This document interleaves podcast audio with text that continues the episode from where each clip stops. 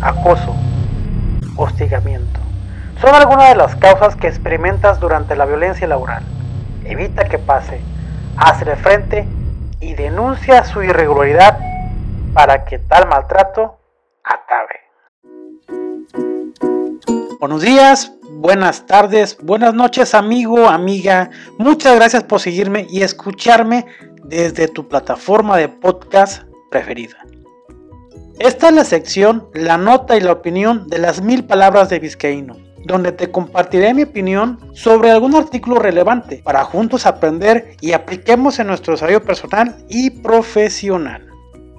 Ayúdame a llegar a más personas y de favor te pido comparte este podcast con tus amigos, con tu familia y tus grupos. Recuerda que aquí la idea es compartir ideas. La nota y la opinión del día de hoy se llama La empresa contra la violencia laboral. Comenzamos.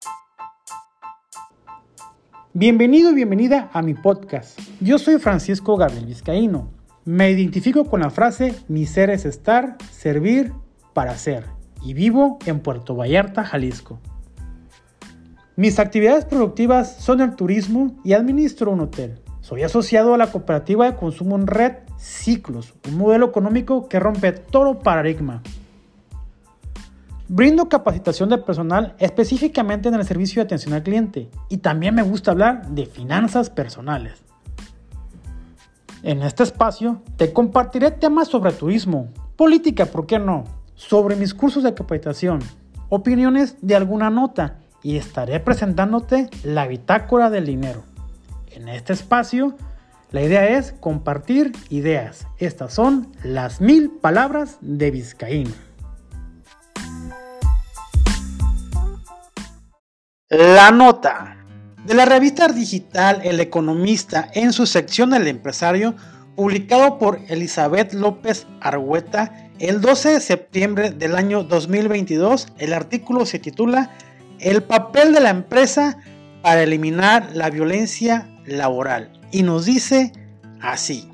Uno de los mayores problemas que se viven en las empresas es la violencia en diferentes modalidades, ya sea psicológica, sexual, de hostigamiento o acoso, lo que obliga a las personas a renunciar. Y ejemplo de ellos es que al primer trimestre de este año, 25 mil personas dejaron sus puestos de trabajo por sufrir algún acoso o discriminación. Dato revelado por la encuesta nacional de ocupación y empleo, elaborada por el Instituto Nacional de Estadística Geográfica. Dentro de los tipos de violencia, el acoso sexual es la principal, con un 44%, seguido del acoso verbal con un 22%. Las mujeres son las más afectadas, en promedio, el 26% ha sufrido algún acto de violencia. Esto lo revela la Secretaría de Trabajo y Previsión Social. Tan solo en los últimos años, el 78% de las denuncias y asesorías que la Procuraduría Federal de la Defensa del Trabajo ha brindado ha sido por hostigamiento y acoso. En relación a las mujeres que han vivido estas situaciones, el 72% asegura que el acoso es el mayor problema, seguido del machismo, con un 64%. La desigualdad de salarios y oportunidades con un 55%.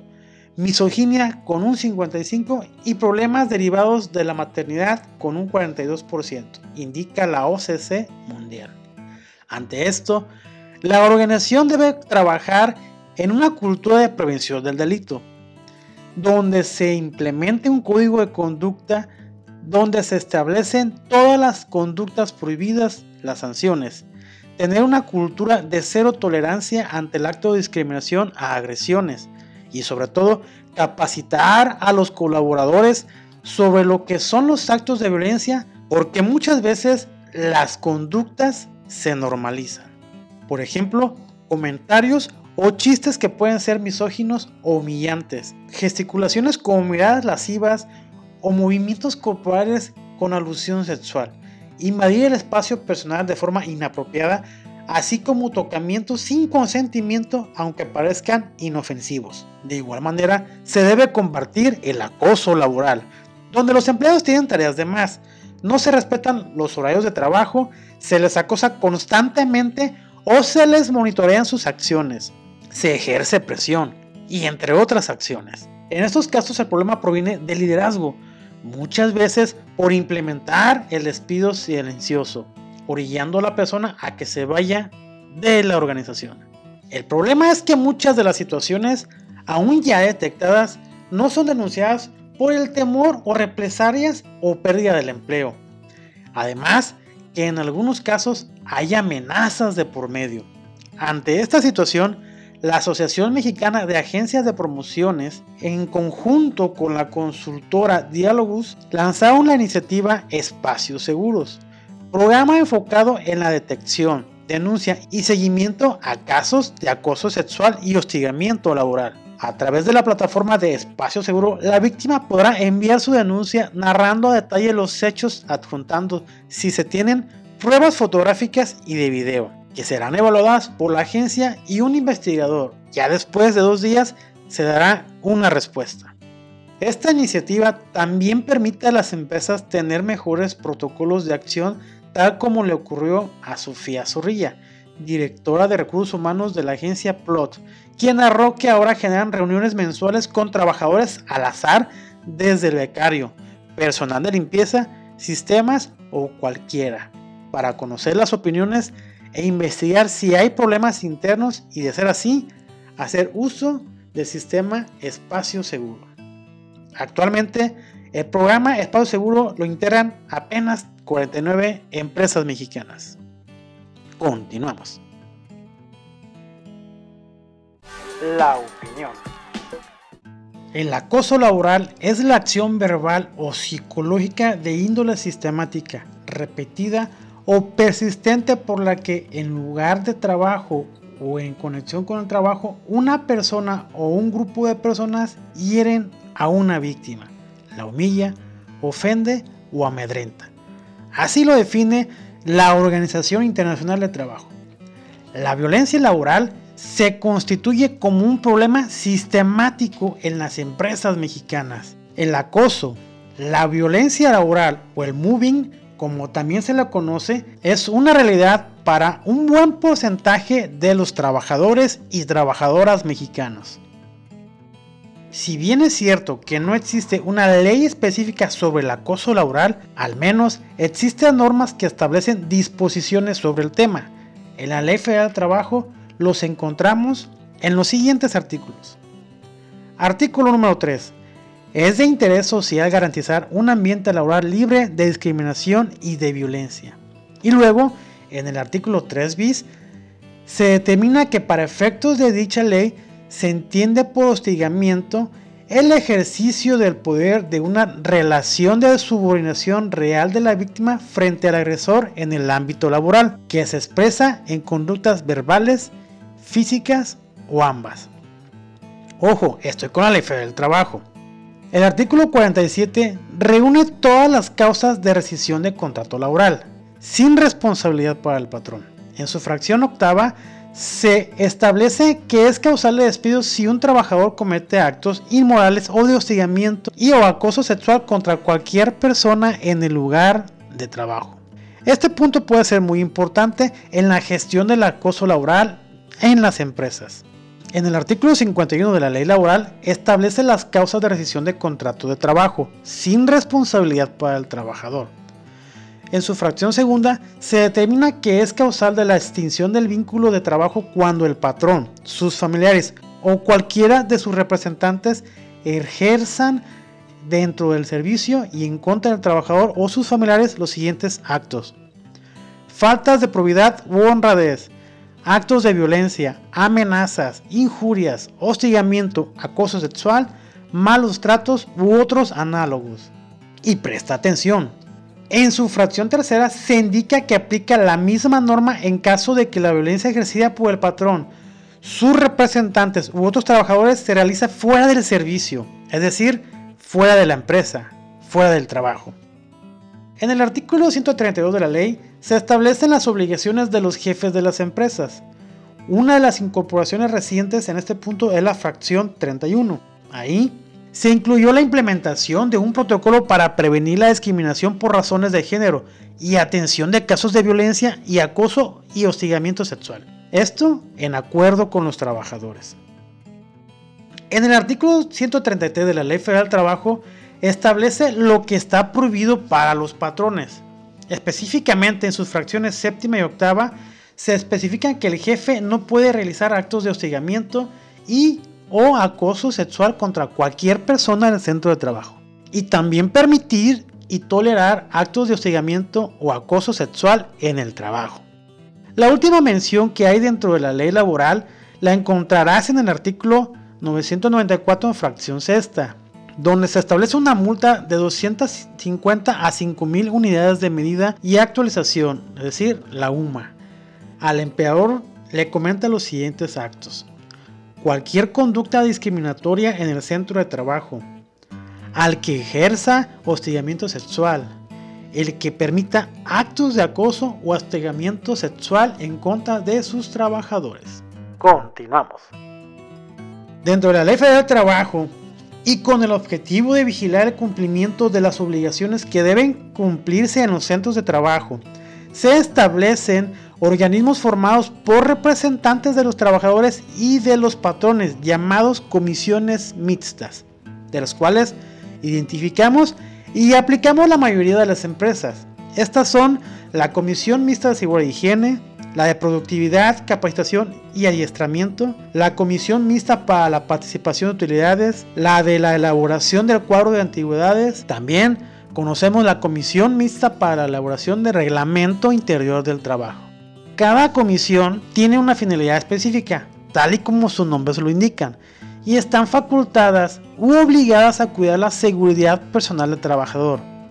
Esto engloba todos los aspectos, ¿eh? físicos, económicos y hasta emocionales.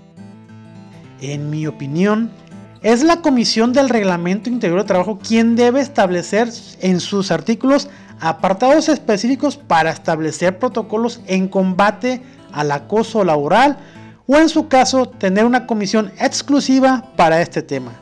Aquí, aquí es tema de voluntades. La violencia o acoso laboral son problemas de todos los giros y tamaños de las empresas. Y es un tema que no se debe ignorar en las políticas de recursos humanos. El empresario debe trabajar en una política de prevención. De entrada, establecer los valores de la empresa.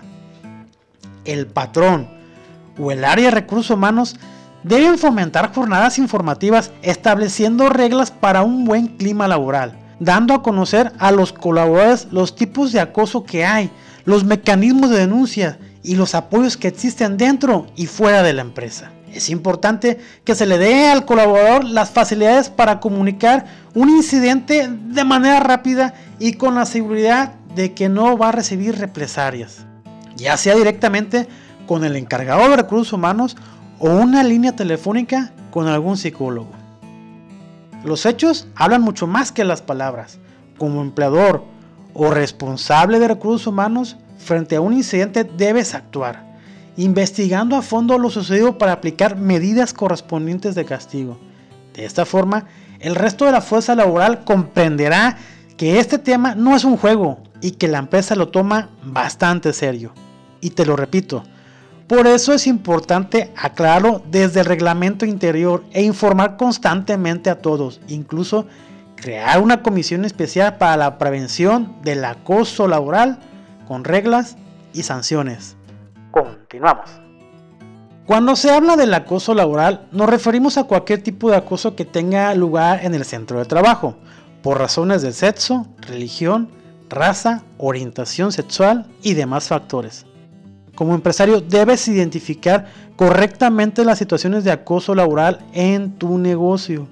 Esto resulta ser el primer paso para poner fin a los casos que tengas.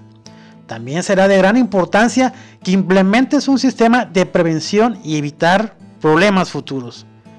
Como colaboradores, también nos corresponde crear un ambiente laboral agradable y sobre todo seguro, donde el compañerismo prevalezca y el trato entre todos sea como iguales, cordial y con respeto. Aprender a darnos cuenta que si somos acosados, identificar los medios para hacer una denuncia o si somos los acosadores, estar conscientes de las consecuencias que esto pudiera traernos y pedir ayuda profesional para el control de tus emociones. Como te das cuenta, el problema del acoso laboral no solo es responsabilidad del empresario, sino también del equipo de colaboradores de todos los niveles. Definitivamente, el combate al acoso laboral lo hacemos todos, desde el más alto nivel jerárquico de la empresa hasta el colaborador del menor nivel. Continuamos. Definitivamente este tema es muy interesante y deja mucho para seguir aprendiendo y documentarnos. Como empleado de una empresa, llévate de tarea el identificar y dejar de normalizar esas conductas que realmente son violencia laboral. Como empleador, te corresponde estar atento a las situaciones de tus colaboradores, ser empático y de escucha activa, tener la capacidad de dar frente al acoso laboral de tu negocio. Muchas gracias por llegar hasta aquí. Ayúdame a llegar a más personas tan solo compartiendo con tus amigos con tus familiares y tus compañeros de trabajo. Y recuerda, erradicar la violencia laboral es tarea de todos los niveles de la empresa. Esta fue la nota y la opinión de las mil palabras del vizcaíno, un espacio donde la idea es compartir ideas. Yo soy Francisco Gabriel Vizcaíno, hasta la próxima.